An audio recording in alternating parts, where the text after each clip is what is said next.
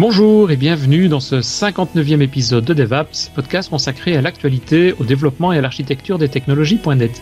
Nous enregistrons cet épisode aujourd'hui, nous sommes le 30 août 2019 et c'est bah, une nouvelle session de DevApps qui commence. Je suis Denis Voituron accompagné de Christophe Peugnet, de Richard Clark. Comment vas-tu Christophe? Passé de bonnes vacances? Pardon euh, ouais, des petites, ouais. Des, des, petites, bah ouais. Un peu comme tout le monde, je pense. Et de l'autre côté, nous avons Richard, comme à son habitude. Alors Richard, tu as terminé le développement du nouveau site web?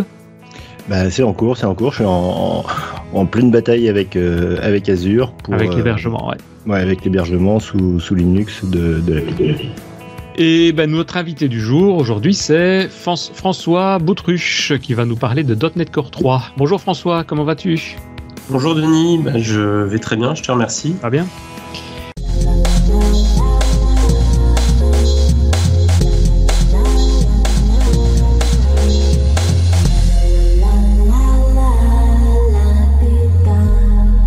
Euh, bah, peut-être avant de commencer, on va peut-être rapidement euh, te présenter. Donc, euh, explique peut-être à nos auditeurs qui ne te connaîtraient pas qui tu es en quelques minutes.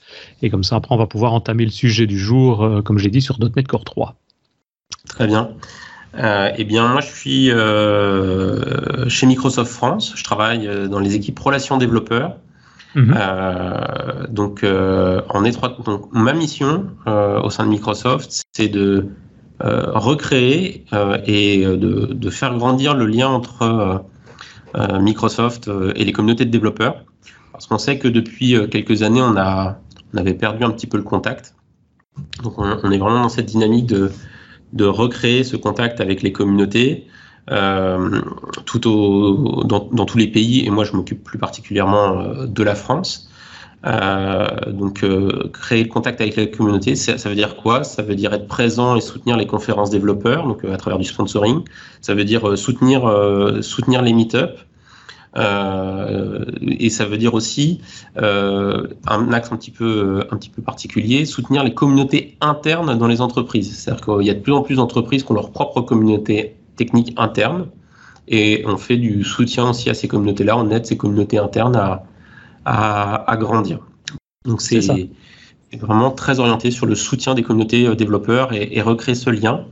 Et on essaye aujourd'hui d'être très à l'écoute de ces communautés pour euh, récupérer du feedback et le remonter vers, euh, vers nos groupes produits. Et tu es dans l'aspect .NET ou .NET Core depuis, depuis pas mal de temps? Alors moi, effectivement, dans cette équipe-là, je m'intéresse beaucoup au sujet de .NET parce que je suis un développeur .NET depuis, voilà, on va pas le dire, ça fait très longtemps. J'ai toujours fait du .NET. Euh, donc, bah, naturellement, j'ai évolué vers euh, .NET Core et ça reste mon, mon dada. Mhm. Ok. Et effectivement, bah, dans l'épisode 27 de, février 2017, on avait déjà parlé de .NET Core, d'ASP.NET Core, comme on l'appelait à l'époque. Et bah, deux ans et demi plus tard maintenant, Microsoft s'apprête à sortir dans, quelques jours hein, maintenant la, version 3 de manière officielle. Alors évidemment, comme c'est en open source, on a quand même beaucoup d'infos qui, sont disponibles et qui sont connues depuis pas mal de temps, pas mal de mois maintenant. Mais donc tu vas nous expliquer qu'est-ce qui a évolué, où, où en est-on maintenant, qu'est-ce qui se passe? Ça marche. Euh, et bah, en fait, avant d'expliquer ce qui se passe maintenant, je, vais redonner juste un tout petit peu de contexte parce que je me suis rendu compte, en, justement en discutant avec les, les développeurs dans les communautés, notamment les communautés .NET, que la raison pour laquelle on avait euh, fait .NET Core n'était pas toujours, euh, euh, enfin les raisons profondes n'étaient pas toujours très connues ou bien comprises. Donc je, voulais juste revenir rapidement là-dessus pour rappeler que bah, en fait .NET ça, date depuis 2002. donc ça fait 17 ans.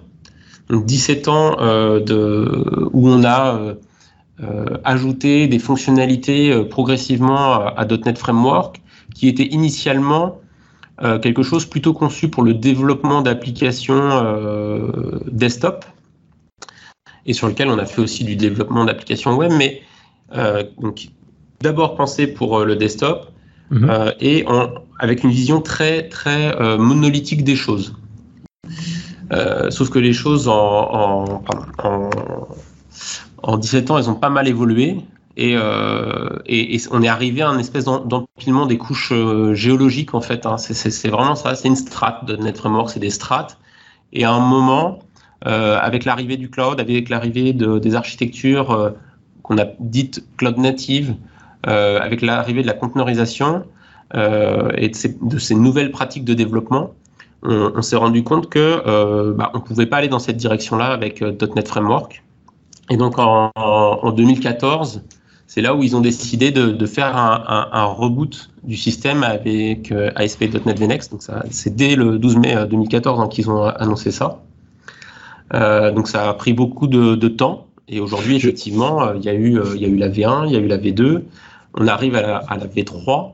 Mhm. Et donc, j'aurais juste euh, une seconde. Euh, là, tu parles de couche géologique. Moi, je dirais plutôt que c'est devenu un bordel sans nom. Parce qu'avec. Euh, euh, on, avec peut, on, peut, le dire comme ça. Disons que le dire que c'était des couches géologiques, c'était une manière plus politiquement correcte de le dire. Oui, non, avec des, avec des dossiers, enfin, avec des, des, des, références dans des dossiers qui sont. Initialement, on n'avait que dans l'assembly, et puis maintenant, on en a vraiment un peu de partout. Et la, la deuxième chose que je voulais rajouter, c'était. Euh, tu disais que c'était assez pensé desktop, euh, mais ce qui a fait vraiment le le succès, j'allais dire, de, de, .NET au démarrage, ça a été, ça a été ASP.NET, qui a été, qui a eu un, franc succès et, et, les gens se sont précipités dessus. Et ce qui est drôle, c'est qu'avec euh, avec .NET Core, c'est justement aussi ASP.NET VNext qui est, qui est mis en avant, quoi. Tout à fait. Et tu vas peut-être en parler après, mais souvent, moi, ce que j'ai entendu, cette rupture aussi, c'est que au niveau de .NET, ils sont arrivés à une limite, c'est-à-dire ils voulaient garder des compatibilités, même la dernière version 4.6, 4.7, etc. C'est tout est compatible quasiment avec les toutes premières versions, donc ils sont obligés de se garder dans le code des fonctionnalités qui datent d'il y a, y a 17 ans, comme tu dis. Et ça, ça devient effectivement très compliqué en termes de performance, en termes de maintenance de code. Quoi. Il y a, je crois, il y a plus d'un milliard de téléchargements, enfin d'installations du framework classique .NET sur les différentes machines. Bon, évidemment elle est installée parfois de base dans Windows, donc ça simplifie les choses, mais ça fait quand même pas mal à gérer. C'est exactement ça. Bah, moi, c'est ce que j'appelle l'empilement de couches géologiques, c'est qu'il y a un moment, euh, effectivement, euh, et d'ailleurs c'est ce qu'on a dit avec la version 4.8, hein, la version 4.8 ce sera la dernière version du .NET Framework. Euh, on va le maintenir pour des, des raisons de rétrocompatibilité. Ouais, c'est ça. Et à un moment, bah, avec .NET Core, on a dit bah, tant pis, la rétrocompatibilité, on la garantit pas. Ce qui peut d'ailleurs être un, inconvénient aussi, hein, parce que quand on est en entreprise, comme on dit, la rétrocompatibilité, ben on sait que dix ans après, euh, on a quasiment la certitude que ça marche. Avec .NET Core, bon, peut-être pas à 100%, peut-être à 90 ou 95%, mais mine de rien, il faut peut-être quand même revoir le code si jamais on veut migrer le framework. Quoi. Alors, il y, a deux, il, y a, deux choses différentes dans, dans, cette, dans, dans cet aspect-là euh, par rapport euh, est-ce que mon application développée en .NET Framework, elle va tourner encore dans 10 ans? Là, ça, c'est la réponse, je dirais, c'est oui, euh, puisqu'il euh, y a le long-term support de, mhm. euh, de .NET Framework 4.8, puisqu'il fait partie de Windows 10, donc il y a toutes les règles de, de support et de support étendu qui s'appliquent dessus. Donc, est-ce que l'application, elle, développée en .NET 4.8, elle va tourner dans 10 ans? La réponse, oui. maintenant, euh, la question, c'est plutôt, est-ce que mon code source développé euh, en, pour .NET Framework 4.8, lui, je vais pouvoir sans effort le faire passer vers des, des versions de .NET Core plus, euh, plus modernes, plus récentes? La réponse est non, pas directement. Et c'est pour ça qu'on a mis en place, parce que ça, c'était une vraie problématique qu'on a bien entendu dans la première version de .NET Core. c'est pour ça qu'on a mis en place le .NET standard, euh, en version 1, puis en version 2, et voire même là maintenant en version 2.1, qui sera supporté dans la 3.0 euh, de .NET Core. Mhm. Euh, le .NET Standard, c'est une, une, spécification d'API, et du coup, c'est un runtime garanti qu'il implémente cette, cette spécification d'API. Et du coup, en fonction de ça, on connaît le, je dirais, le, le, plus petit dénominateur commun entre les différentes versions du runtime. D'ailleurs, c'est souvent euh, quand on veut passer de .NET Framework 4.8 à .NET Core, c'est souvent euh, donc la prescription, c'est d'abord de regarder euh, toutes les API qui sont compatibles avec .NET Standard 2.0 aujourd'hui, d'extraire tout ce code-là dans des des, des, librairies de classe .NET Standard, et ensuite on porte ça sans trop d'efforts sur .NET Core. Par contre, tout ce qui ne peut pas rentrer dans du .NET standard, effectivement, il y a de fortes chances qu'on ait besoin de le réécrire. Mhm. c'est ça. Ok. Et donc sur .NET Core, dis-nous un, petit peu plus. alors sur .NET Core, euh, la suite. Alors la suite, je, donne rapidement une petite vue euh, euh, à plus que la version 3.0. Dans, dans, les années qui viennent, on en a, on en a parlé à la conférence Build au printemps. Aujourd'hui, on a, on a trois implémentations du runtime. Donc, ça, je viens juste d'en parler de, .NET Standard. Donc, je vais aller directement à, .NET 5. Ce qu'on a annoncé au printemps, c'est donc .NET 5 où on unifie euh, les différents runtimes. C'est-à-dire qu'on va unifier euh, le runtime .NET Core et le runtime mono et on va euh, garder, je dirais, le, meilleur des deux. Par exemple, on va intégrer dans le runtime toutes les capacités de compilation ahead of time de, de mono, la capacité de Mono euh, à s'interfacer avec du langage euh, Java ou euh, Swift, par exemple, pour le développement Xamarin. Donc, toutes ces fonctionnalités-là, on va, on va les intégrer. Mhm. Et il y aura une version unifiée donc, qui sera .NET 5. Ouais, c'est ça. Les, éléments aussi qu'on a annoncés pour donc, ces, ces sujets-là, c'est que .NET Core, alors pas la version 3.0, mais la version 3.1, on se donne un petit peu de temps. C'est-à-dire que la version 3.0, effectivement, elle va arriver en General Availability au mois de septembre, donc euh, incessamment sous peu. Ce qu'on a annoncé, c'est que c'est la version 3.1 qui sortira en novembre, donc on se donne une, une version mineure pour euh, corriger les, et policher les, les derniers problèmes. Elle, elle passe en LTS, donc en long term, long term support, parce que c'est un peu ce qu'on nous a reproché là, sur les, les deux premières versions, c'est de dire vous donnez pas de visibilité sur, euh, sur le support. Donc, ce qu'on a annoncé, c'est que la version 3.1 elle sera euh, en long terme support et que maintenant on ferait une long terme support tous les deux ans. le, long terme, le long support, c'est une vue à 10 ans? C'est ça ce que j'avais demandé, oui. Euh, non, c'est pas une vue à 10 ans. Euh, c'est une vue, c'est une vue à long terme. Euh, ouais, non, euh, j'ai plus le. C'est quoi le long terme pour Microsoft? C'est ça ma question plutôt. Euh, J'ai plus la, la date en, tête, mais en gros, euh, pour moi, la LTS, là, par exemple, de, .NET Core 3.1, elle sera la version supportée jusqu'à l'arrivée de la version 6 à minima, mais ça va dépasser ça. Si, ça y est, j'ai, ça me revient en tête, excusez-moi, je l'avais oublié. Euh, si je dis pas de bêtises, et ça faudra, faudrait que je leur vérifie, je suis désolé, euh, elle sera, euh, il y aura toujours deux versions. C'est-à-dire que quand la .NET 8 sortira, la 3.1 ne sera plus en LTS. C'est ça ce qui représente à peu près trois ans. C'est ce que je vois aussi sur le site LTS. Ans. Ah, ils mettent à peu près trois ans après la release initiale. Ouais. trois ans large. Voilà, trois ans là. C'est moins de trois ans, hein, votre truc là, non? Ouais, non, mais c'est les versions, quoi. C'est surtout entre, entre chaque version. Quoi. Non, parce qu'il y a une version tous les ans maintenant. Ce qu'on a annoncé aussi, c'est qu'il y aura une version tous les ans. Ouais, donc c'est un... ouais, d'accord. Enfin, je trouve ça un peu léger. Enfin, pour dire un long truc, deux ans, quoi, les trois ans. Bon, bon, c'est bien. Ouais. Mais bon, c'est moins qu'avant. Je suis d'accord avec toi, Chris. c'est pas terrible non plus, quoi. Moi, je pense qu'il y, a surtout une chose qui est, importante dans ce euh, dans ce slide, c'est de, dire, c'est de toute façon le à terme. Euh, c'est .NET Core qui sera la version euh, supportée par Microsoft. Et mhm. donc, tous les développements doivent maintenant se, être imaginés et, et, aller vers .NET Core. Quoi. Je suis d'accord, mais un temps de développement, c'est facilement deux ans. Oui, oui, Application à zéro, tu commences en .NET 3.1, imaginons. Le temps que tu finisses, ils sont déjà arrivés au 6, à toi dis putain, je viens de faire mon projet en 3.1. Bon, entre deux, je présume que tu as compilé 400 millions de fois, bon, et que tu arrives au .NET 6. Tiens, d'ailleurs, petite parenthèse, euh, après, on, ce qui me paraît logique, on aura, on aura tout effacé à partir de 2020 et on ne parlera plus que du .NET without euh, core, quoi. Tout à fait. Tout à fait. Ah et le mot core, disons que ça sera la, la finalité euh, 18 ans après, quoi. C'est ça. C'est le, bah, en, gros, .NET 5, c'est la finalité du reboot. Mhm. D'accord. Euh, ça va être enfin être clair, tout ça. Oui. il n'y en aura plus qu'un. Effectivement.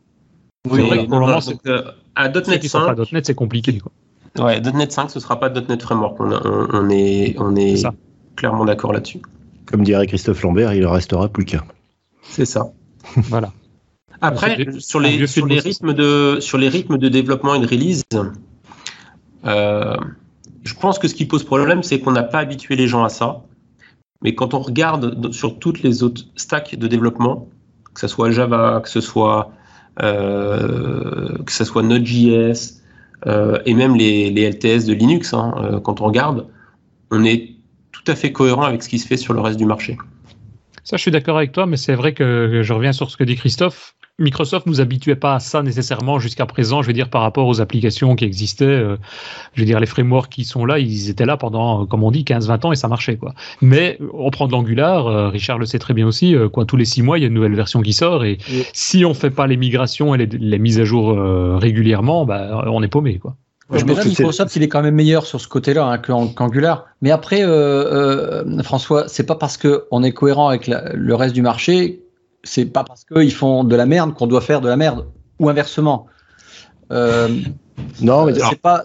Ce que je veux dire, c'est que dire ouais, mais les autres font pareil, ben, c'est pas une excuse pour moi.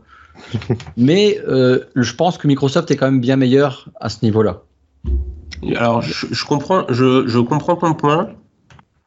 Euh, après, la, la, réalité là-dedans, c'est aussi, alors là, je, je ne vais pas parler en tant que Microsoft, mais plutôt en tant que connaisseur de l'écosystème Microsoft. Donc, je dirais que là, mais les propos qui viennent par la suite n'engagent pas mon Microsoft. C'est n'engage pas ton boulot. Tu ne seras pas viré pour ce propos-là.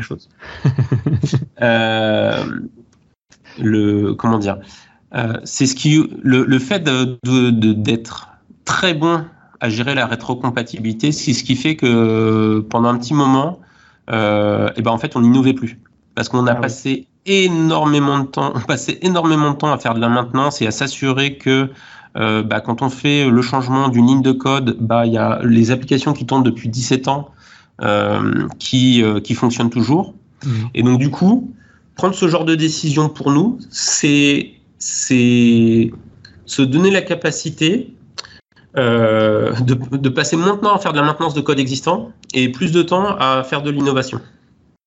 Ouais, mais c'est normal. Euh, c'est ce que je disais dans un, ailleurs. Euh, au bout d'un moment, il y a tellement de, de monde qui utilise le truc que c'est euh, une obligation pour vous. C'est même pas une réflexion à dire tiens, est-ce qu'on va arrêter la rétrocompatibilité? C'est limite d'utilité publique de le faire. Ça serait euh, Maintenant, il y a une chose aussi, c'est le, le, il n'y aura pas des breaking change à mon avis à chaque fois. Ce sont, il n'y a, a, pas une garantie exacte que tout fonctionnera, mais moi, quand je vois une migration de framework, enfin de .NET Core 1 à .NET Core 2, il y a quelques méthodes éventuellement qui sont adaptées ou quelques frameworks qu'il faut mettre à jour, mais il ne faut pas tout redévelopper non plus. Hein. Mhm. Si on fait ça régulièrement, a priori, euh, on va pas se mettre là où, là boulot. si, on, si, on, se met d'un point de vue développeur, là où je suis complètement d'accord avec vous, ça veut dire qu'il faut qu'on change aussi en, nos méthodes de travail. C'est-à-dire que euh, là où euh, on installait un framework et on se posait plus de questions en tant que développeur, et d'ailleurs c'est pour ça qu'on a tout passé de de euh, j'ai installé un SDK sur mon PC à euh, je prends des packages sur NuGet, c'est euh, je dois en permanence vérifier que mes packages sont la dernière version. Mais parce qu'en fait, il y a plein de bonnes raisons aussi là-dedans. C'est-à-dire que, notamment en termes de sécurité, on, enfin, parce qu'on oublie plein, plein de sujets dans, dans ce qu'on disait là. C'est-à-dire que euh, il faut updater les packages parce que euh, euh, il y a des problèmes de sécurité dans les packages, ce qu'on faisait pas bien avant. Ça veut dire que j'ai tellement vu moi de, versions de .NET Framework obsolètes sur des Windows Server avec des trous de sécurité connus depuis des années et des gens qui se posent même pas la question, ni les développeurs ni les exploitants qu'aujourd'hui, ça devient une contrainte. C'est-à-dire qu'aujourd'hui, dans nos, outils de build, nos systèmes de build, on a des, contrôles qui peuvent vérifier est-ce que tu as bien la dernière version de tes packages, est-ce que dans ton package, il n'y a pas un trou de sécurité euh, connu, parce qu'ils sont répertoriés, euh, et ils vérifient ça par des bases d'index. Donc je pense qu'aujourd'hui, il y a des enjeux au-delà de euh, la stabilité du système et le fait que c'est supporté longtemps ou pas, qui font que en termes de sécurité ou autre, on a besoin aussi dans nos pratiques de développement d'évoluer. Ouais, c'est vrai. Mais c'est vrai que c'est une manière différente de, de, de, développer et de travailler, mais on va peut-être avancer aussi parce que sinon on va faire euh, pendant oui, on avait dit qu'on faisait 20 minutes sur, sur l'intro, donc on est désolé. euh, c'est pas de la faute de François, c'est nous. Parlons concrètement de ce qui arrive euh, du coup sur euh, .NET Core 3.0. Donc j'ai résumé ça en, en, en deux, deux, deux, deux, slides. Il mm -hmm. y, a pas mal de petites nouveautés dans, .NET Core 3.0 le fait déjà que euh, par défaut, quand vous compilez, euh, vous aurez euh, un exécutable, alors qui est dépendant du, framework, mais vous aurez un exécutable. C'est-à-dire que si vous êtes sous euh, Windows ou sous Linux et que vous faites .NET Build et que vous êtes par exemple sur euh, euh, donc une, une, application console, avant vous aviez besoin de faire .NET Run pour que ça s'exécute. Aujourd'hui, par défaut, il vous compilera euh, l'exécutable. Alors si vous êtes sous Linux, bah, ce sera l'exécutable sous Linux. Et si vous voulez lui faire compiler l'exécutable pour Windows, il faudra lui dire explicitement compile celui pour Windows. Et vice versa, si vous êtes sous Windows, il vous compilera euh, par défaut euh, l'exécutable pour Windows. Et si vous voulez compiler celui pour Linux, il faudra lui dire explicitement. Donc ça, c'est des petites choses pour améliorer le, le, process de dev. il y a aussi la notion de, donc de single file executable. C'est-à-dire de pouvoir dire, bah, tu mets tout dans un seul exécutable. C'est-à-dire que mon exécutable, euh, je, peux le, je le prends avec moi, je le déploie sur une machine et ça s'exécute. C'est pas ce qu'on appelle le portable? Je me trompe peut-être. Non, c'est pas c'est pas le c'est pas le portable parce que finalement ton exécutable il emmène même le, les morceaux de runtime dont il a besoin avec lui. Euh, c'est ça que j'allais demander. Tu, tu parles de, de déploiement, c'est un copier-coller quoi. Ah, tu fais un copier-coller. Voilà, c'est pas un déploiement, c'est un copier-coller. Oui, quand je dis, je dis déploiement, ouais. c'est tu fais un copier-coller, il n'y a pas de, y a pas de, de .NET Core euh, runtime installé sur la machine, ça va quand même marcher. Oui, en fait, c'est enfin, non. Ce que je voulais dire, c'est que oui, euh, mais c'est quand même comme un, un, portable, quoi. T'as pas de t'as pas de framework. Enfin, il englobe le framework. C'est aussi une des nouveautés du .NET Core. Si je me trompe, euh, euh la framework, on peut Enfin, euh, elle, elle, est dans le pack, enfin dans le package. Euh, dans l'exé, mais c'est ça. Dans l'exé en fait. On peut le mettre dans l'exé, c'est ça, hein, cette option peut, single file. On peut le mettre dans l'exé, ça c'est cette option-là, ouais. C'est ça, ouais, d'accord. Donc tu vas avoir un exé qui, et si tu utilises des NuGet package et tout ça, il va le compact, enfin mettre tout ensemble. Non, c'est juste oui. le contenu de ton application et de tes et de, de du, du .NET, je veux dire. Ouais, tout, tout, ce qui est, alors tout ce qui est nécessaire à faire euh, toutes les DLL euh, et euh, du runtime et de ton application et de, des packages dont dépend ton application qui sont embarqués mmh. dans l'exécutable. Et quel est l'intérêt? Euh, ça, justement, c'est sur une vision euh, très orientée, euh, justement, microservices et outillage. Quand tu es dans le cloud et que tu sais pas, ou surtout tu veux pas sur tes images de base installer des versions de, de, runtime ou autre, eh bien en fait, tu sais que ton exécutable, il est autosuffisant et tu n'as pas besoin de savoir ce qu'il y a déjà sur la machine. Pareil, euh, même pour une application Windows, alors là je prends sur une application desktop, euh, avant quand on faisait une application, euh, on, on, les gens la téléchargent, on la lance, ah bah non, tu n'as pas installé la version 4.6 du, euh, du framework.NET. Mais la plupart des gens, ils savent pas ce que c'est que le framework.NET. Monsieur et madame euh, tout le monde, ils savent pas ce que c'est que le, le framework.NET. Alors que là, c'est un exécutable qui de toute façon fait que ça fonctionne. Euh, monsieur, madame, tout le monde, ils n'ont pas besoin de savoir s'ils ont euh, le runtime.NET installé sur leur machine. Vrai. Justement, euh, c'est très bien quand c'est comme ça, mais euh, imaginons qu'il y a une mise. À... On peut pas mettre à jour du coup le framework parce qu'il est avec ton application. Donc c'est à toi à recompiler si tu veux. Enfin, tu es maître du, du, de la mise à jour du framework à ce moment-là. Tu dépends plus d'une mise à jour système. C'est bien, c'est pas bien, j'arrive pas à voir les plus et les moins. Alors, le, donc, le plus, c'est celui que je viens de dire, c'est euh, voilà, on donne l'exécutable, ça fonctionne. Les moins, c'est qu'effectivement, tu te rajoutes cette problématique-là. Donc, ça veut dire que quand il y a une version du runtime, par exemple, qui va euh, corriger une faille de sécurité, bah, il faut que tu republies ra ra rapidement ton application. D'accord, c'est ça, ouais. Mmh. Ok. Ouais, Mais c'est vrai que moi, je prends le cas dans la boîte où je suis. Il y a, on a des équipes .NET d'un côté, des équipes Java. Leur dire, tiens, je t'ai fait un petit tools, même en ligne de commande, mais tu dois installer le framework pour pouvoir l'utiliser. Ils attrapent des boutons parce que c'est .NET, parce que c'est Microsoft et que c'est pas du Java, quoi. Donc là, leur dire, tiens, voilà un exécutable, tu l'exécutes et puis basta. À mon avis, et, ça. Et, inversement, tu leur dis rien Inversement, je leur dis. Ah non, je, je continue à leur dire dans l'autre sens aussi. Il n'y a pas de raison. Hein. Ça marche dans les deux sens. Hein. Et honnêtement, sur ce sujet-là, je pense qu'on s'est un peu inspiré de, enfin, la communauté .NET Core s'est un peu inspiré de ce qui se fait sur .go. Hein. C'est, c'est, c'est, c'est un des, une des raisons pour lesquelles euh, Go, pas .go, .go c'est la conférence, le, que le langage Go a, a pris euh, aussi vite. C'est-à-dire que c'est la promesse euh, du, du, langage Go, c'est je fais mon application en Go, je la, je la compile et c'est un exé qui est autosuffisant. Et avec le troisième point, ça va m'intéresser encore plus donc je te laisse le, le, dire, mais c'est surtout et oui, donc, euh, effectivement, maintenant, avec l'IL Linker qui va arriver, c'est qu'il va analyser euh, les dépendances. C'est-à-dire que on a installé le, le on, on, a installé le runtime, mais il va, il va regarder ton code source, qu'est-ce qu'il il utilise vraiment comme package. Par exemple, si, parce que là, quand on va, par défaut, si on fait l'exécutable, il met tout le runtime. Mhm. Et ça commence à faire gros, hein. ça fait un exécutable de 70 mégas globalement par défaut. Euh, et donc si on utilise euh, donc l'IL linker, et, euh, il va analyser les dépendances et il va dire bah, par exemple system.xml tu l'utilises pas. Donc ça sert à rien que je te mette ce package là tu l'utilises pas. Donc on va l'enlever et ainsi de suite. Et il va regarder vraiment uniquement les packages dans le runtime que vous utilisez euh, pour réduire la taille de l'exécutable. Alors par contre, il faut faire attention à ça, c'est que euh, si vous utilisez massivement de la réflexion, donc de la découverte euh, mhm. au runtime de, des dépendances ou ce genre de choses, comme il va faire ça par analyse de code, bah, il ne saura pas quelles sont vos dépendances réelles et donc il risque de casser votre, votre code. J'imagine que cette option-là, elle est mise par défaut quand même, non? Non, pas pour, pas pour, pas pour l'instant. Parce qu'après, l'analyse du code, il peut le savoir qu'il y a de la réflexion, non Il peut pas? Bah, il, faut qu'il il faudrait qu'il analyse les chaînes de caractères. Euh, ah ouais. il, peut voir que tu fais de la réflexion, mais il peut pas savoir ce que tu en fais, quoi. Ouais. Dans des chaînes de caractères dedans, si tu les construis dynamiquement, ça devient compliqué de savoir où tu veux aller chercher des données. C'est exactement ça. Parce que, là, si les chaînes de caractères, c'est vraiment. Euh, on sait que tu as acheté une bombe nucléaire, mais on ne sait pas si tu vas l'utiliser ou pas, quoi.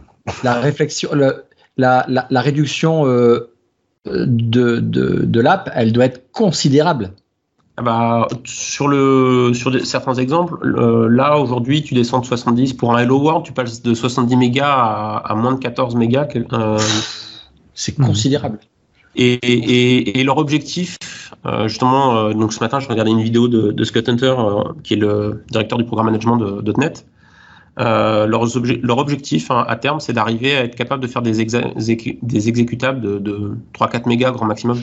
Putain. Donc, ça, c'est il pousse vraiment dans cette direction-là. C'est un sujet de réflexion sur le long terme. On en avait parlé, on avait eu un podcast aussi sur Blazor, je ne sais pas si vous vous en souvenez, on avait parlé de ça, c'était énoncé effectivement à l'époque, parce que c'est un des problèmes, évidemment, si on parle de, de Blazor, donc du web, si c'est arrivé à mettre des, du contenu .NET côté client, il euh, ne faut pas se trimballer 60 euh, mégas à faire transiter sur le réseau à chaque fois. Tout à fait. Et ça pose des problèmes aussi, parce que euh, .NET Core s'exécute sur tout un tas de machines et aussi sur de l'IoT et euh, sur, de sur des, des objets euh, connectés qui n'ont pas beaucoup de mémoire, pas beaucoup de, de storage ou autre, bah, c'est pareil, ça prend trop de place. Ouais. Mais Xamarin faisait déjà ça aussi au niveau compilation, non? Il me semblait que le compilateur Xamarin avait cette option de pouvoir euh, réduire justement et de. Oui, mais c'est pour ça que de toute façon, il y a, y, a y a, une notion de convergence entre euh, Mono, parce que c'est pas vraiment Xamarin. Ouais. Xamarin est basé sur Mono, donc il y a une notion de convergence entre le runtime Mono et le runtime, le runtime .NET Core. Ouais. Ok.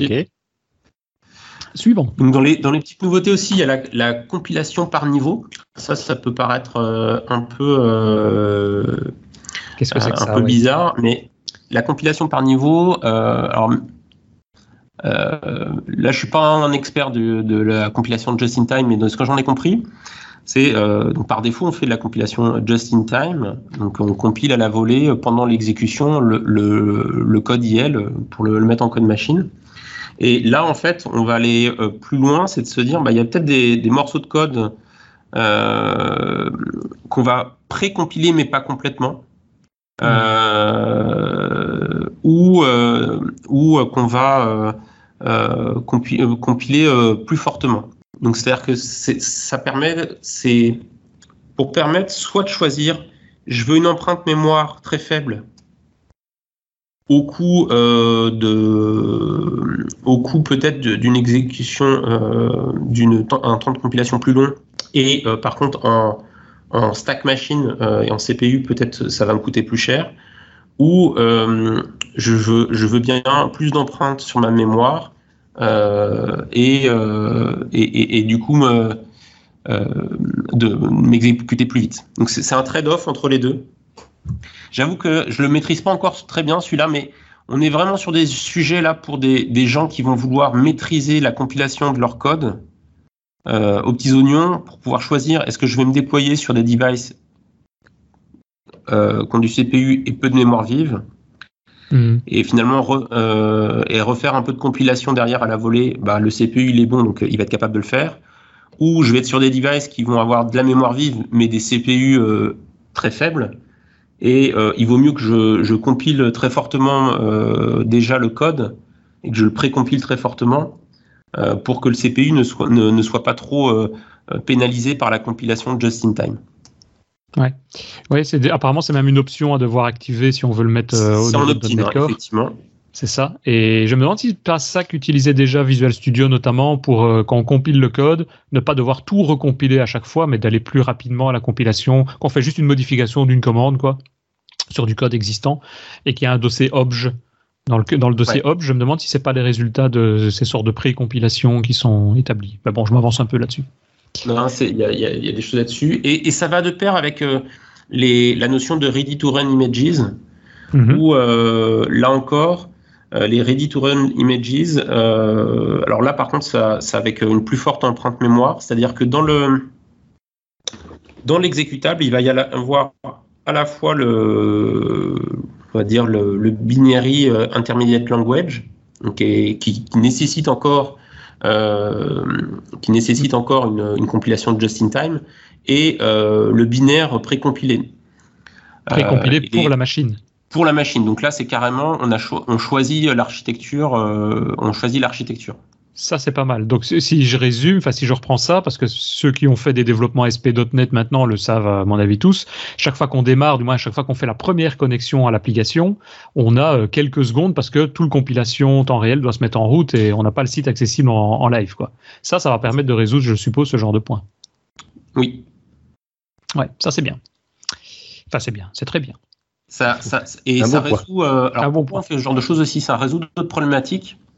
Euh, donc pour les gens qui sont familiers de, des architectures serverless, par exemple, et de Azure Function, ah oui. Euh, l'idée c'est que quand on va lancer euh, l'exécution d'une Azure Function dans le cloud Azure, elle va s'exécuter sur une instance. Ouais. mais on ne sait pas laquelle. Et le coût justement du, du, du startup, il peut, bah, il est élevé dans, dans, dans, des langages comme ça, parce que en fait, on n'est pas garanti que la fonction, si elle s'exécute deux fois de suite, elle s'exécute deux fois sur la, sur la même machine et donc que la deuxième fois, elle aura bénéficié de la compilation de just-in-time de la première exécution. Mhm. Ouais. Oui, et puis c'est le but des Azure Function aussi, c'est qu'après un certain temps, il détruit carrément le, la, la, la, machine virtuelle en quelque sorte de la mémoire. Donc forcément, il perd un petit peu tout ça. Donc si à chaque fois il a besoin de 10 minutes pour pouvoir recompiler tout son bazar, euh, ça va faire un peu beaucoup. C'est vrai que là, euh, ouais.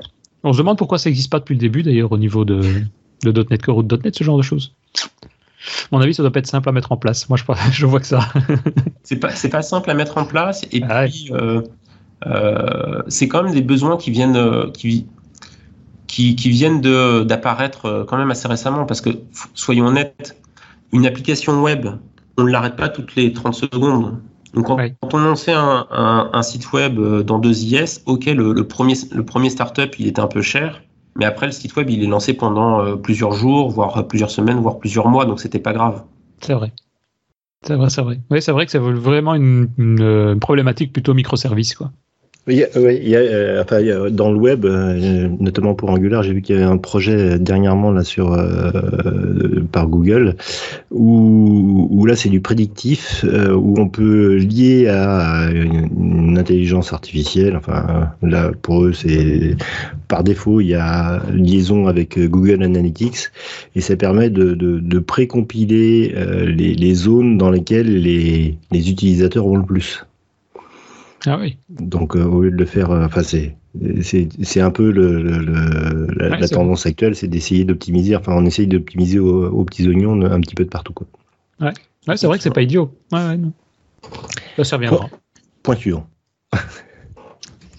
Local Tools. Dans les, Non, il y a. Ouais. C'est pas Local Tools? Si, si.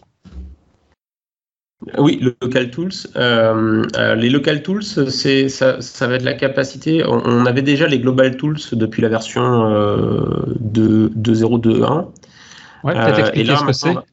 Oui, les, les, tools au niveau .NET Effectivement, les Global Tools et les Local Tools, c'est la capacité de d'installer euh, des commandes supplémentaires ou des qu'on peut soit passer sous, sous, forme de commandes, soit euh, les appeler directement en, en, en, ligne de commande, des commandes supplémentaires euh, à la ligne de commande .NET. Par exemple, un Global Tools qui existe, c'est .NET Serve. Donc, ce, glo ce Global Tools là, il est mis à disposition sur NuGet.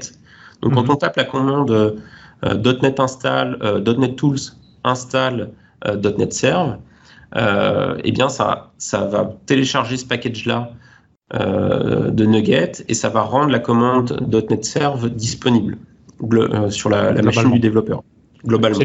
C'est l'équivalent d'un npm install euh, dans le monde Tout Java. à fait, c'est l'équivalent d'un npm install. Et là maintenant, on va avoir avec la version 3.0 la notion de local tools où euh, on va pouvoir euh, rendre ça euh, dépendant du projet, par exemple. C'est-à-dire qu'on ne veut pas l'installer en global tools, mais plutôt euh, si on a plusieurs projets sur sa machine, dire bah, ça c'est un tool que je veux pour ce projet-là, dans ouais, ce dossier-là. Ouais. Et du coup, ça permettra aussi d'avoir des, des, notions de restore, parce que ça pourrait être com commité dans le contrôle de code source. Et donc, quand les autres développeurs récupèrent euh, le, projet, bah, comme euh, les, dépendances NuGet, il, il vient, en fait, ils récupéreront automatiquement les outils nécessaires au projet. Ouais. Et ça, c'est vrai que c'est pratique parce que c'est vrai que pour tout ce qui est déploiement continu, nous on utilise ça beaucoup. Et ils sont d'ailleurs, je pense, en train de revoir tout le module de recherche au niveau de NuGet. Parce que vraiment, quand on recherche NuGet, euh, on recherche des packages et on n'a pas cette distinction entre est-ce que c'est un package de bibliothèque ou un package d'outils, de, de, tools. Donc oui. ils vont pouvoir faire cette distinction-là. Et ça sera plus simple pour les retrouver. Mais quand on retrouve maintenant des outils intéressants, quand on fait du déploiement continu, tu fais une première tâche au départ qui est euh, .NET Tools install ça t'installe le package, enfin l'outil dont tu as besoin, et puis tu l'utilises sans aucun problème sur euh, les restes des commandes. Quoi. Donc pour faire ouais. du déploiement, pour faire des copies, euh, modification de fichiers ou tout ce qu'on veut. Donc ça c'est ça c'est bien. Voilà. Donc là typiquement c'est vraiment des, des, bonnes pratiques hein, dont on s'inspire de, des autres stacks de développement. Ouais. Euh, petite aussi peut-être nouveauté, c'est euh, le, le Major Version Roll Forward. C'est la capacité de paramétrer euh, son application pour dire bah, par défaut, euh, tu prends euh, la, la, version majeure disponible et comment, quels sont les critères de sélection? Donc, la version majeure de ton application ou de .NET Core? Non, du runtime disponible sur la machine. De .NET Core, ok. De .NET Core. Ah oui. Donc, ah oui, donc on, on, pourra cibler par rapport, bah, ça répond en partie à une des problématiques dont on parlait tout à l'heure d'évolution de, des versions. Tu pourras dire je veux avoir uniquement l'utilisation de telle version. Quoi. Voilà. Ok. Donc okay. ça, et tout ça sur des paramètres. Oui, euh, je dis on a des paramètres. Je pense que le plus simple, ça sera de mettre le lien vers l'article chez la documentation chez MS. On mettra un ou plusieurs liens qui vont donner tous ces paramètres. On va pas commencer à les citer. Je pense pas que ce soit utile. Non. Il y a encore pas mal de nouveautés. Alors ça, c'est pas mal de, finalement de compilation outillage. Bah, après, il y a, il y a encore euh, d'autres nouveautés. Bah, il y a forcément le support de C Sharp 8 qui, qui arrive avec la version 3. Mm -hmm. euh, donc pas mal de nouveautés dont euh, le Nulable, les références Nulable. Moi, j'attends ça avec, euh, avec impatience. Ouais. Empêcher, empêcher, mes développeurs de mettre des variables égales nul. c'est pour faire ton wawa auprès des développeurs. Là. Ah ouais, ouais. c'est à chaque fois qu'ils vont faire. Maintenant, je suis obligé d'aller à la main. Là, je vais... ils vont le revoir directement. Quoi. Ça va être plus cool. J'avais vu une stat là-dessus, j'ai plus le chiffre en tête, mais le nombre de bugs euh, dans des applications C Sharp qui sont dus à ces problèmes de non-vérification des références nulles, ouais, c'est plus de 50% des bugs qui, qui, viennent de ça. Ouais, ouais, ouais. ouais des Object Note 7, euh, mm. c'est vrai. C'est ce qu'on voit aussi à chaque fois. Euh, quand il y a un problème, euh, comme tu dis, une fois sur deux, c'est Object Note 7, quelqu'un a oublié d'assigner l'objet et de mettre la variable. Donc ça, j'attends avec impatience. Bon, enfin, il y a d'autres choses dans le C Sharp 8, mais en tout cas, principalement ce point-là. Il y aura le donc dans, dans, les petites choses aussi, il y aura le support de .NET Standard euh, 2.1, mais en opt-in, c'est-à-dire que ce sera pas par défaut. Il faudra explicitement, quand on crée un projet, dire euh, moi je supporte le standard 2.1. Il y a quelques API en plus par rapport au, au 2.0. Il y a des raisons, tu sais pourquoi ils mettent pas ça par défaut, ce genre d'option comme le précédent? Bon, à la limite, je comprends, mais pourquoi pas passer dans la dernière version du standard? Parce qu'en fait, ils veulent justement, là, c'est sur des problématiques de, de compatibilité, parce que euh, de 1 sera pas supporté par exemple euh, par 4.8. Ah oui, ok. Par .NET Framework 4.8. Ok. Donc si tu veux garantir que ton code il est compatible .NET Core et .NET Framework. Ouais, c'est ça. Ouais, ouais, ouais. Ok, non, je comprends. Euh, il y aura les, comme nouveauté les, les Async Streams. Donc ça, ça va permettre de faire des, des, des sur des, sur des collections finalement qui sont asynchrones, donc des forage asynchrones. Euh, on va faire une, un forage sur une collection euh, qui, est, qui est modifiée euh, dynamiquement. Et ça, on savait pas faire ça jusqu'à présent? Euh, On pouvait le faire, mais c'était très, très, c'était très compliqué. Alors que là, on peut se dire, bah, j'ai, j'ai un async stream, je vais itérer dessus, mais en fait, mon forage, il va attendre euh, que, y que des objets soient, ajoutés euh, dans, le, dans la collection. Euh, et du coup, il y a le mot-clé mot yield qui permet, à l'inverse, d'aller. Le mot-clé comment? Yield. D'accord. Alors, je, je le prononce peut-être pas très bien, c'est le Y-I-E-L-D. Ouais. qui ah permet, de, à l'inverse, de créer une collection, justement, d'aller alimenter une collection, enfin, un, un, sync stream. Donc ça, ça c'est pour euh, notamment supporter des scénarios de, euh, de traitement de, flux de données en, temps réel. Euh, ça c'est vraiment encore dans là encore hein, finalement pour des usages très très traitement de données temps réel, très lié au cloud par exemple. Mhm. Dans les nouveautés aussi, il y a le alors ça, ça fait débat. Il y a des gens qui disent oui, mais pourquoi vous avez euh, redéveloppé euh, le support de, JSON euh, dans .NET Core? Mhm. Il y avait déjà Newton, JSON qui faisait ça, Newton Soft JSON qui, faisait ça très bien. Alors oui, il faisait ça très bien, sauf que Newton se, base sur une, une représentation de chaîne de caractères euh, et euh, là, la représentation euh, donc sous le capot, c'est des spans de bytes, donc d'octets. Mhm. Donc en fait, ils l'ont réécrit pour être très très optimisé et très très performant. Donc c'est plus performant que Newton Soft JSON. Ouais. Et puis c'est le, même c'est le même développeur aussi. Hein. Euh, c'est d'ailleurs c'est son nom, James Newton, Newton King, et il a été téléchargé. Je vois le Newton Soft à plus de 200 combien? 260 271 millions de téléchargements. Et donc euh, donc voilà. Donc à mon avis, il y a quand même une expérience à l'utilisation quoi. Je sais pas en pourcentage le nombre de projets qui utilisent JSON, mais ça doit être considérable, donc forcément. Ah ouais c'est considérable. Mais là, du coup, ils ont ils l'ont réécrit pour des questions de performance. Par contre, aujourd'hui, pour l'instant, un truc que fait super bien sa librairie, euh, c'est la désérialisation, sérialisation, désérialisation d'objets euh, C Sharp. Euh, ça, la, la, version réécrite ne le fait pas encore. Oui, c'est ça. Elle ne va pas tout refaire non plus, je pense. Hein. Newton Soft, d'ailleurs, on peut toujours le réactiver parce que le, développement que, enfin, Microsoft a remis ici en, standard, qui est d'ailleurs dans System Text JSON, je pense, de mémoire, euh, il va refaire une partie, mais pas l'entièreté, pour des questions de performance, justement. Sinon, on se retrouve exactement avec les mêmes problèmes, avec les mêmes euh, inconvénients au départ de Newton Soft, qui, a grossi et qui, fait beaucoup de choses. Oui, tout à fait. Ouais, non, ça c'est bien. Ouais, après, bien évidemment, le, les, deux derniers points, c'est les, grosses nouveautés. Enfin, c'est ce qui a fait un peu le buzz quand on l'a annoncé. C'est le, le support de, WinForm et de WPF en .NET Core 3.0. Euh, ça, ça fait, euh, Windows. ça a fait beaucoup de buzz quand on l'a annoncé.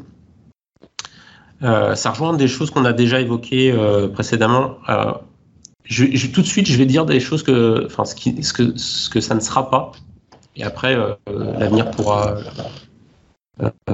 changer les choses. pour l'instant, enfin, et Aujourd'hui, officiellement, euh, ça c'est le ce que répond Microsoft, c'est il n'y a pas de volonté de porter WinForm et WPF sous Linux ou sous Mac OS X. Aucune volonté. Euh, et donc d'ailleurs, ça a un peu grincé des dents dans la communauté euh, .NET Core quand on a annoncé qu'on allait les porter sous WinForm et WPF, parce qu'ils nous ont dit bah non, on avait dit que .NET Core c'était quelque chose de cross-platform, et là vous venez nous rajouter deux gros morceaux qui seront pas cross-platform par construction. Mhm. Donc le sujet, c'est que ce sera jamais, euh, enfin en tout cas aujourd'hui le statement, c'est ce sera jamais euh, porté sous Linux ou Mac OS X, en tout cas pas par Microsoft. Nous, on va pas investir d'efforts euh, là-dessus parce que trop de travail pour faire ça. Maintenant, ce qu'il faut savoir, c'est qu'il y a pas mal de, gens dans la communauté qui regardent quand même ce sujet-là, qui se disent tiens, est-ce qu'on pourrait pas? Il y, a déjà eu des, des, tentatives comme Avalon par exemple pour Xamal sur Mono. Donc il y a pas mal de gens qui s'intéressent à ce sujet-là. Et eh ben, WinForm, il y a aussi, euh, aussi un projet Mono qui permet de faire ça. C'est de ça que tu parles peut-être euh, Non, Avalanche c'était plutôt pour WPF. WPF, ok. Mais oui, oui, donc il y, a des gens dans la communauté qui s'intéressent. Euh, les points d'attention aujourd'hui, quand on, quand on va faire du WinForm en .NET Core 3.0 ou du WPF en .NET Core 3.0, euh, les petites choses pratiques. Les designers sont pas prêts dans Visual Studio 2019. Donc, il n'y a, pas de, a pas de designer. Mhm. souvent, les gens, ils adoraient WinForm ou WPF parce qu'il y avait le designer. Donc, euh, donc, du coup, ce qui veut dire que le, workaround, c'est d'avoir dans sa solution deux projets. Le projet en .NET Core et un projet en WinForm dans lequel on, ajoute les fichiers en mode AsLink. Mhm. Mhm. Et du coup, là, on peut ouvrir le, designer. Mais c'est qu'un workaround et euh, il pourrait devenir. Euh, comment? Gros bidouillage. ouais, gros bidouillage. C'est le workaround pour le moment. Et puis, il pourrait ne plus fonctionner à terme parce que. Euh, donc, WPF et WinForm sont, en open source sont des forks de WinForm et de WPF. Donc, la communauté va, potentiellement, va continuer à faire évoluer WinForm et WPF en version open source. Et on ne garantit pas qu'à terme, euh, bah, la version euh, .NET Core de WinForm et WPF soit plus compatible avec, euh, enfin, qu'il n'y ait pas des, briques qui soient plus compatibles avec la version .NET Framework. Mhm. ce qui veut dire que là-dessus, c'est que à un moment, si on fait le choix de se dire, je porte mon application WinForm en .NET Core, euh, il faut pas se dire je vais euh, marcher sur deux jambes, ou en tout cas il faut pas se le dire trop longtemps et je vais avoir une version en .NET Core et une version euh, en .NET Framework parce que potentiellement bah, il y a un moment il y aura des fonctionnalités qui seront rajoutées dans WinForm par la communauté dans la version .NET Core qui seront pas disponibles dans la version .NET Framework. Mais alors quelle est la volonté? Pourquoi Microsoft sort WinForm WPF en .NET Core? Si à terme, je veux dire, il n'y aura peut-être pas nécessairement de compatibilité avec le .NET 4.8, euh, c'est quoi? C'est pour se débarrasser en quelque sorte de .NET classique et donc dans .NET Core 5, dans .NET 5 d'avoir un seul, un seul framework qui contient ces deux éléments-là aussi. Alors pas, pas aussi rapidement que ce que tu dis. Et là encore, là pour le coup, ça va être euh, ma vision des choses et mon interprétation de, la direction Microsoft, mais je suis pas dans le secret des dieux. Mhm. Mais je pense qu'effectivement, c'est pour se donner une trajectoire où un jour la dépendance à .NET Framework tu vois, l'horizon des, des, 10 ans, parce qu'il y a le, cette fameuse euh, supportabilité de Microsoft, mais qu'à l'horizon d'une dizaine d'années, on puisse dire bah euh, on supporte plus les applications euh, WPF et, WinForm sur le .NET Framework. Ouais, c'est ça. Mais, mais, mais, on parle pas là d'un horizon à un an ou deux, c'est-à-dire qu'on parle d'un horizon à, à, 10 ans. Ouais, ouais, ouais, ouais, ok mais pas dans d'objectif, de toute façon, certainement pas dans l'immédiat, de, porter ça sur des plateformes Linux, euh, en tout cas officiellement par Microsoft. Pas, officiellement, non, pas du tout. Euh, c'est bien que, non, pas officiellement, mais on ne sait jamais ce que l'avenir nous réserve. Je sais que euh, dernièrement, ils ont publié un sondage où ils demandaient aux développeurs, et notamment aux développeurs .NET, comment ils voyaient l'avenir du développement d'applications pour, euh, pour desktop. Mhm. Euh, est-ce qu'ils voyaient ça euh, cross-platform? Est-ce qu'ils voyaient ça à travers les PWA Est-ce qu'ils voyaient ça à travers encore XAML ou WinForm Ou est-ce que les développeurs voyaient l'avenir du, du développement d'applications desktop? Oui, c'est ça. Ok. Et le résultat était On n'a pas encore les résultats du, du sondage. Ils n'ont ils pas communiqué sur les résultats du sondage. Aujourd'hui, Euh, quand on regarde ce qu'on fait nous, on investit beaucoup dans les progressive web apps et le support des progressive web apps. Donc les progressive web apps, hein, c'est ces applications finalement web qui reprennent basées sur tous les, derniers standards HTML5, CSS, JavaScript euh, ont un service worker qui tourne dans le navigateur, euh, euh, utilisent le local storage et peuvent du coup fonctionner complètement en mode offline.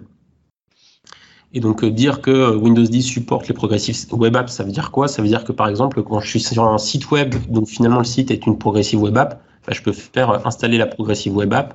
Je me retrouve avec la progressive web app dans mon menu démarrer ou sur mon bureau. Et je ne sais plus trop si je suis dans le navigateur ou si je suis dans une application native finalement. Hmm. D'ailleurs, la, prochaine application euh, DevApps sera une progressive web apps. Ouais. Dès que j'aurai réussi à... Bon, bref. ouais. Et Twitter, d'ailleurs, a ça aussi. Hein. Ils sont sortis aussi. Enfin, ils ont toujours les deux, mais c'est vrai que la tendance est plus plutôt d'aller vers des progressive web apps. Bah, c'est plus simple au niveau suivi maintenant. C'est un site web, quoi, en gros. Et puis, la, la, nouvelle version de Edge supporte bien. Bah, moi, mon point de vue euh, en tant que développeur, et d'ailleurs j'ai répondu à ce sondage-là, c'est que euh, on s'est battu pendant des années pour essayer d'avoir euh, un framework UI cross-platform. Donc il y a eu Qt, il y a eu d'autres choses qui fonctionnent sur tout. Mais en fait, je pense qu'aujourd'hui, tout simplement, le, le, framework d'UI cross-platform qui, qui, est supporté partout, bah, c'est HTML5, JavaScript, CSS. Alors, modulo euh, le respect des standards euh, par les différents navigateurs, mais la réalité, c'est que c'est ça le framework du UI euh, cross-platform. Mhm. En tout cas, c'est mon point de vue personnel. Malheureusement pour JavaScript, mais ça, c'est mon avis personnel aussi. mais bon. Bah, c'est ce que WebAssembly, mais tu vois, typiquement, c'est ce que WebAssembly va permettre de, changer un petit peu dans, les, dans, dans le futur. C'est-à-dire qu'il y a déjà d'autres langages, finalement. nous, bah, nous, il y a le projet Blazor, qui permet de faire tourner du C Sharp dans le, dans le navigateur à travers euh, WebAssembly. Mais il y a Rust, par exemple, le langage Rust qui euh, compile en WebAssembly. Mhm. Euh, il y a tout un tas d'autres langages maintenant qui se sont lancés dans le fait d'être capable de compiler pour WebAssembly, donc qui pourront s'exécuter dans le navigateur. Oui, on avait fait un podcast sur Uno, euh, c'est exactement ça aussi. C'est sur base du XAML, du C Sharp, générer des WebAssembly. Ouais. C'est vrai que moi, j'espère, enfin, j'ai déjà dit plusieurs fois, mais j'espère et j'attends énormément des WebAssembly pour pouvoir justement euh, aller plus loin que cette limitation, ce que j'estime la limitation au niveau du JavaScript, quoi. Ouais. Hmm. Mais bon. Ok. next. Et donc le dernier point, c'est euh, les composants comme ça peut paraître bizarre, mais j'avoue que je, mais, je pense que c'est principalement notamment pour le, support de WinForm et WPF qu'ils ont fait ça. Euh, mais donc, euh, parce que je suis pas sûr qu'il y avait une grosse demande mise à part ça. Euh, donc, on pourra compiler des composants COM en .NET Core. Ah oui. Ah oui, donc, et, non. pourront, et qui pourront être appelés par d'autres composants COM. C'est ça. Donc c'est pas directement appelé des composants comme, ça, ça on peut peut-être déjà le faire d'ailleurs, je ne sais pas. Mais si c'est vraiment compilé en .NET Core pour que ce soit utilisable dans des anciens, anciennes applications entre guillemets euh, qui utilisent du com. Voilà. Ah que ça soit super puissant qu'ils puissent faire ça en fait. Ah oui, ça c'est bien. Parce que ça répond aussi à des problèmes de problématiques de compatibilité dont on parlait. Ouais. Mais c'est vrai que les portes de moins en moins. Je, pense que la porte est quand même assez intéressante. Hein. Ah oui. Oui, ça c'est bien. Je, je pense pas qu'il y avait une deux. En fait, bizarrement, je pense pas qu'il y avait une fort. Il y avait. Je pense pas qu'il y avait une demande pour ça. Par contre, je pense que le fait qu'il l'ait fait, ça ouvre une porte assez importante. Ouais. Oui, parce que justement, ça, même si la demande n'est pas là, moi je vais en entreprise, au départ, tu te dis, bon, non, j'en ai pas besoin. Et puis, pendant le cours du projet, pouf, on vient avec une fonctionnalité ou un ancien, un ancien module, et puis, ah bah oui, ben on est bloqué. Donc, c'est vrai que ça, ça ouvre la porte. En tout cas, ça, ça te donne directement, dès le départ, une ouverture en disant, au cas où, j'en ai, j'en ai besoin et c'est là, quoi. Même si c'est pas toujours dès le départ. Et, et, d'ailleurs, c'est assez marrant parce que je lisais l'article où il, il parlait de ça et euh, ils, expliquaient que c'était euh, le dernier euh, maillon pour être à feature parity avec .NET Framework. Ah oui. Oui, à, propos de feature, je sais pas où ça en est, on n'en a pas parlé, on n'en parle plus beaucoup, mais moi j'ai des demandes comme ça. Tout ce qui est service web. Pour le moment, on parle des web API dans tous les nouveaux développements, mais les, fameux fichiers SVC qu'on retrouvait avant dans .NET, ils n'existent plus à ma connaissance dans .NET Core, si? Non, ils n'existent plus. Et il n'y a pas de solution parce que c'est ce qu'on utilisait. Bon, là, c'est des aspects WinForm, WPF, WPF, c'est oui, graphique, mais lire des services web avant que JSON soit là, il y n'y avait que ça, quoi. Je sais pas si vous avez des infos bah, là-dessus. En fait, aujourd'hui, tu peux toujours créer un consommateur, un client pour consommer ces, services-là. Mais il faut le faire à la main. Voilà, il faut le faire à la main et puis on te fera pas, on te permettra pas d'en créer des nouveaux. Mhm. donc ça, c'est vrai. Euh, et c'est vrai que ça me fait penser qu'il euh, y a une nouveauté dont on n'a pas parlé, là que j'ai pas mis dans le slide, euh, moi que je trouve très très importante avec l'arrivée de .NET Core 3.0, c'est le support du protocole gRPC. donc gRPC pour Google Remote Procedure Call. Donc même s'il y a Google dans le nom, c'est un, protocole open source qui aujourd'hui est basé sur une implémentation contract first, c'est-à-dire qu'on définit un fichier euh, dans lequel on, décrit euh, son service. Ça, vous rappellera des choses pour ceux qui ont, fait du WCF. WSDF. Euh, en, mode contract first. Et, et, du coup, on s'échange ce fichier protobuf d'un langage à l'autre. Et en fait, chaque langage, aujourd'hui, il y a beaucoup, beaucoup de langages qui supportent ce protocole-là et qui, du coup, sont capables de générer soit le serveur, soit le client de ce service. Et donc là, on, a annoncé le support de, gRPC dans .NET Core 3.0. Et ce qui est intéressant, c'est que c'est un protocole euh, binaire. Donc c'est de la communication binaire qui passe euh, sur le réseau. Donc très optimisé, notamment pour tout ce qui est microservices. Ah oui. Ah, je connaissais pas du tout. Euh, intéressant à creuser. Donc ça, c'est un, point important. gRPC, ok. Ouais, j'ai amusé avec. Hein, T'as déjà joué avec aussi? J'ai déjà joué avec, oui. Ah bon Oui.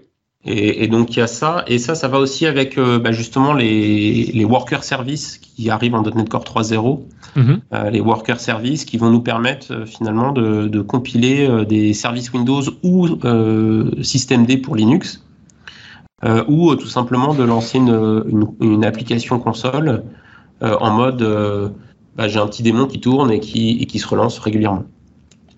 Euh, donc ça, c'est la réintégration de la notion de, service Windows au départ, mais ils l'ont étendu. Du coup, là, ils l'ont vraiment fait cross-platform pour être compatible avec euh, aussi euh, systemd, qui est l'équivalent d'un Windows Service sous Linux. Ok, c'est bien tout ça.